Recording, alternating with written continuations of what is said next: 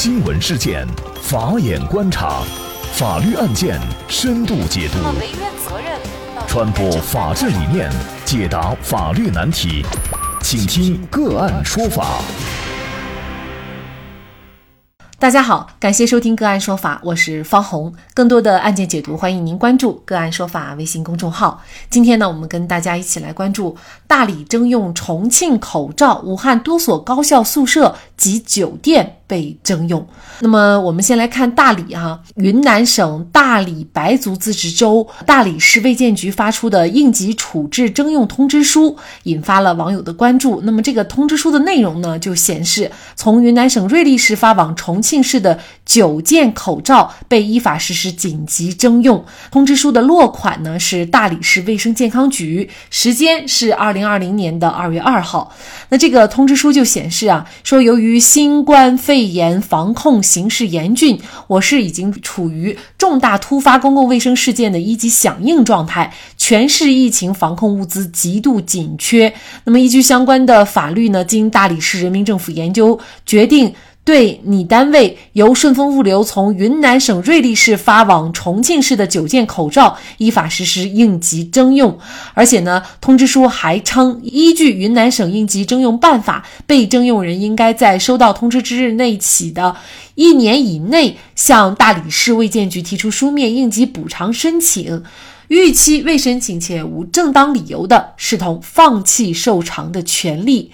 与此同时呢，据网传慈溪市人民政府关于放行一批医用口罩的协商函显示，两位慈溪市民在通过云南省德宏州的一家药业公司购买十一点二万只医用口罩，捐赠给慈溪市红十字会用于疫情防控一线。但是呢，这批物资在运运送到大理的时候呢，仍然是遭到大理州市场监督管理局的扣留。目前呢。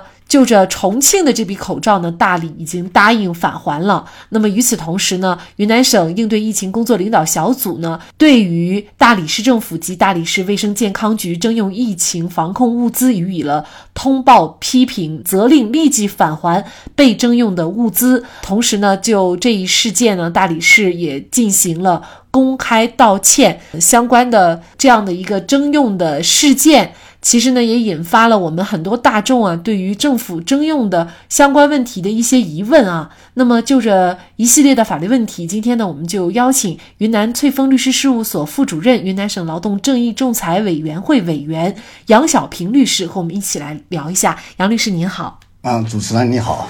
嗯，感谢杨律师。除了大理市政府的这个紧急征用以外呢，最近呢，在湖北省也开始对，比如说武汉市的一些民营医院、还有酒店，包括一些高校的宿舍，还有党校，对于这些场所呢，也进行了一些征用哈。说这个应急征用，它具体在什么情况下可以采取这样的应急征用？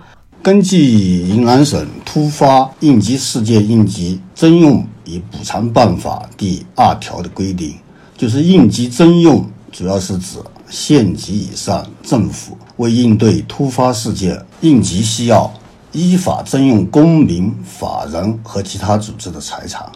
应急征用呢，是为了应对自然灾害、事故灾害、公共卫生事件和社会安全事件等突发事件而进行的具体行政行为。是属于行政征用的范畴，也是政府应对突发事件的一项重要的措施。大理市政府呢，其实在通知当中也提到了，就是他们也是依照相关的国家层面的法律也好，还是包括云南省的相关的法律规定，依法。对呃重庆的口罩进行了一个征用，但是呢，他的这样的一个征用却遭到了大部分的网友的质疑，甚至也被呃云南省政府呢处罚。他们这个事儿也是在应急征用，但是他们错在哪里，或者说违法违在哪里呢？首先呢，我们从两点来说这个情况：大理市卫健局的应急征用的行为，首先它是不合法的。判断一个行政行为是否合法的首要标准是。作为行政行为的行政机关，是否具有相应的法定职权？是否存在超越法定职权的违法情形？第二点呢？大理市卫健局这个征用行为是无疑是拦路抢抢劫啊！老百姓的通常说法就是劫富啊！这个是不能够纵容的。全国都在抗击疫情，每个地区均有疫情。根据《传染病防治法》，虽然规定出于控制疫情的需要，政府确有征要物物资的权利，但也仅限于征用本行政区域内的物资，无权跨区地区征用。大理的截留行为涉嫌了违法。该批口罩呢，属于过境物资。不是本地区的物资，大理无权征用。新冠肺炎疫情是全国性的疫情，各地不能割据一方，随意征用紧缺物资。大理征用的目的是为了控制、减轻和消除突发事件引起而严重的社会危害。但是这一次疫情，我们知道它是全国性的。大理截留的这个口罩是重庆市的，我们知道重庆的疫情实际上比我们大理更要严重。从那个征用的对象范围来看呢，疫情较重的地区的医用物资就具有具有更重要的一个特殊的战略性了。再一个，从这个呃通俗一点的表达方式来表述的话，就是地方政府没有权利对任何过境物资实施紧急征用。只有国务院才有此项的权利，这种认识呢，就似乎就比较容易得到人们情理上的认同。试想，如果一个地方政府在法律上有权应急征用过境物资，岂不是会纵容地方保护主义，造成各自为政、一盘散沙，甚至争抢宝贵资源的乱象？这个就不利于全国范围内或者跨省自治区这个突发事件的统一协调对应，所以大理的这个行为是一个错误的行政行为，是应该撤销的和纠正的。嗯，大理市的卫健局局长已经被免职了哈，这也是为此付出的一个比较惨痛的代价了。嗯，所以呢，一些地方政府呢，在面对疫情的时候，就是不要矫枉过正了，就是还是一定要以这个法律为基本的原则的。嗯，当然了，在这个过程当中呢，也有一些网友也在反映，比如说他们会说自己买的这个口罩被某个海关或者被某地政府给征用了，会出现这种情况吗？被核查以后，就是说海关征用这种口罩呢是不属实的，他们也没有权利征用。但是呢，有一个疑问就出来了，就是现在因为已经复工了，很多单位呢也开始定制大量的这种口罩，包括一些消毒的产品，那么是否也有可？能能被某些地方政府给征用了呢？如果是发生了，是不是都属于违法的？我们国家的《传染病防治法》第四十五条有明确的规定，就是根据传染疫情控制的需要，国务院有权在全国范围或者跨省、自治区、直辖市范围内，县级以上地方人民政府有权在本行政区域内。临时征用房屋、交通工具以及相关设施设备，因此应急征用的主体，它应该就是国务院和县级以上地方人民政府。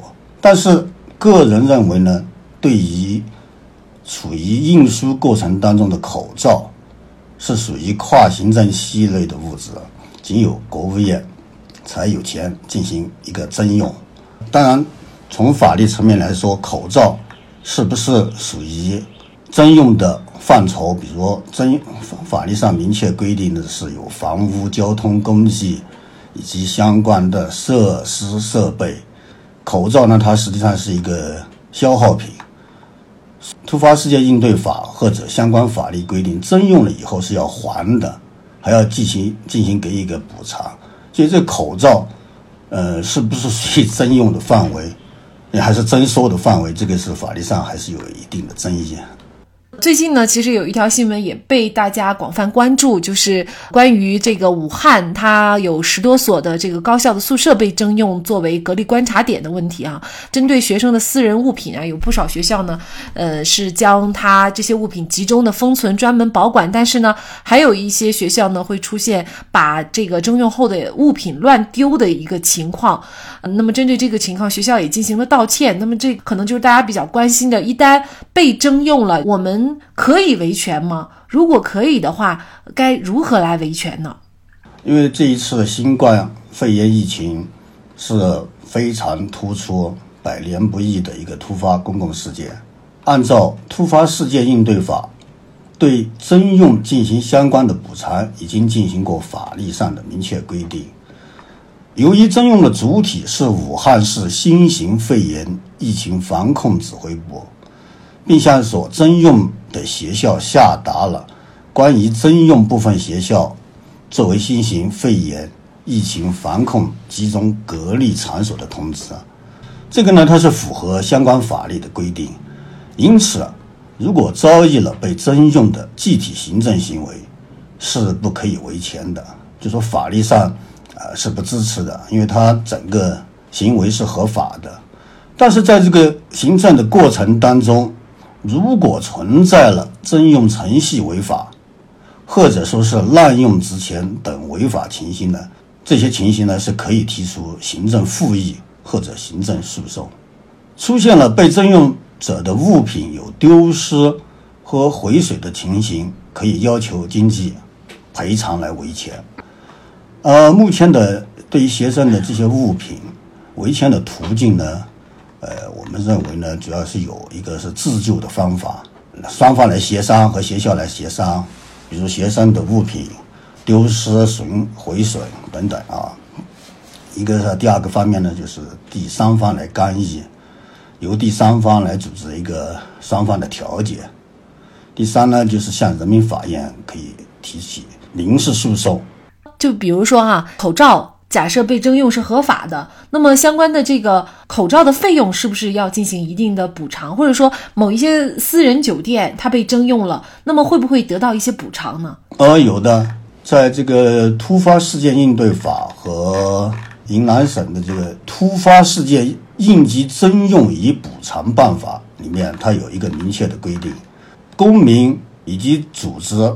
的这些设备设施被征用了，它是应该有一个经济补偿，就是说这个补偿的标准呢，它不是很高，但是呢就是说它的成本价肯肯定应该是还是有的。呃，那么其实对于这个学生宿舍被征用啊，武汉有四所学校也温柔的喊话说，武汉需要我们。确实，在国家面临这样的一个紧急状态的时候，我们每一位公民或者说每一家企业单位，如果能够贡献到自己的一份力量，那显然我我相信我们大部分人都是非常愿意的。